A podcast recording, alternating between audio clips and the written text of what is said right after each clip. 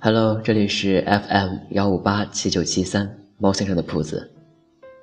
大概还有一个星期的时间就要高考了，在这里，我给那些准备参加高考的朋友送上一篇文章，就当做是我的祝福吧。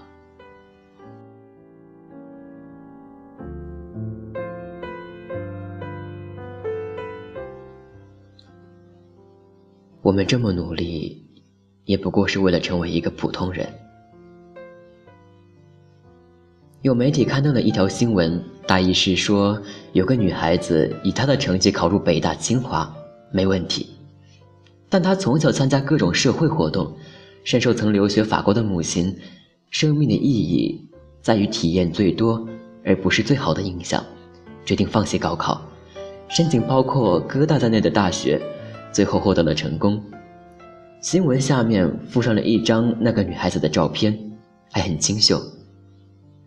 于是这则新闻就获得了大量转载，一片褒扬之声。我没有任何的仇富、仇美、仇优心理。不过在这条新闻下面，我看到的最好的评论还是：我没有皇城根色的家，也没有留过洋的爸妈，我只能咬着牙拼命学习，在千军万马中挤破头来。换得一个国内普通的大学，而我还要拼命努力才能换来一个普通的人生。这条新闻把千万个我们这种出身于普通家庭却从没放弃努力的孩子，当成了一个傻瓜。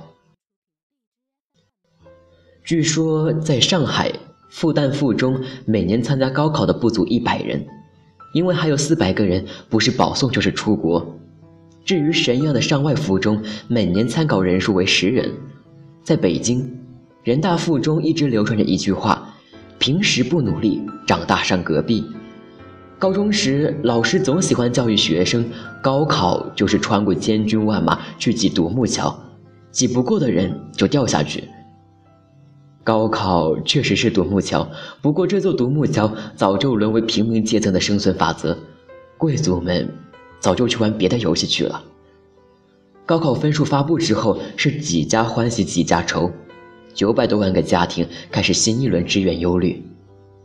在人家毕业旅行是去欧洲、美洲还是大洋洲的纠结面前，这一切都显得那样单薄而无力。我们这群人，接受着最基础、最基本的教育，走在最多人走的那条路上，却一直妄想着和这条路上的绝大多数人不一样。所以，经常走着走着就到了岔路口上。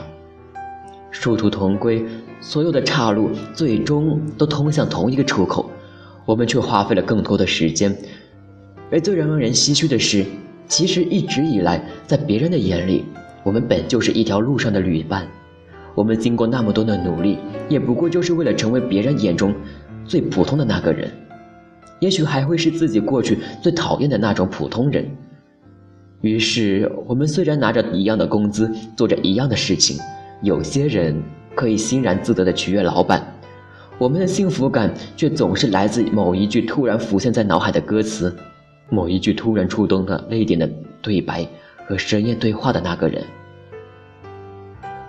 我常说的是，我们的可代替性太强了，没有什么事情是非你不可。朋友要申请大学，忙于写 P.S。前几天问我，你觉得你最大的优点是什么？事实上，这个问题面试的时候也是经常被问到的。估计大家的答案来来去去就那么几个。那么，我真正的优点又是什么呢？我不知道。即使真的能够找到一项技能或者特质被我当成优点的话，很大的可能是下一秒我就发现，在这点上有比我更强悍的人。那这个还算是我的优点吗？我们能够真正找到强过这个世界上至少百分之七十的人的东西吗？我真的不知道。想想周围的很多人努力挣扎了那么些年，拼命耀眼了那么多年，最后也会穿着西装套裙，衣冠楚楚的去挤公交，去挤地铁。在 CBD 的高楼里，拥有小小的一张桌子；在远离 CBD 的老式居民区里，拥有小小的一张床。然后，就这样成为了一个普通人。姑娘啊，他们不懂你，你总是孤单的走在风里。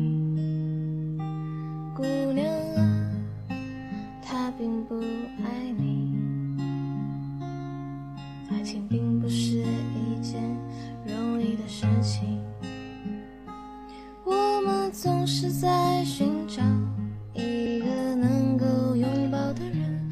虽然我很讨厌中国式的应试教育，但是毕竟高考还是人生中的一道大坎儿，所以高三十一班的朋友们，加油！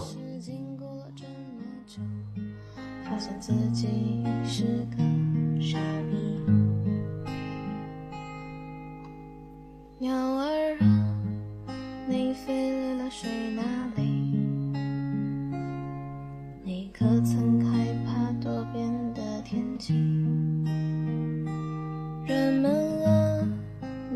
自私的心里，怎能体会到真正的甜蜜？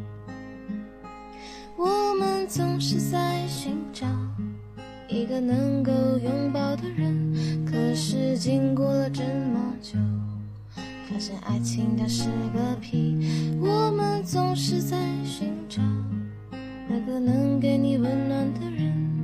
是经过这么久，发现自己是个傻逼。我们寻找了这么久，爱情它不过是神。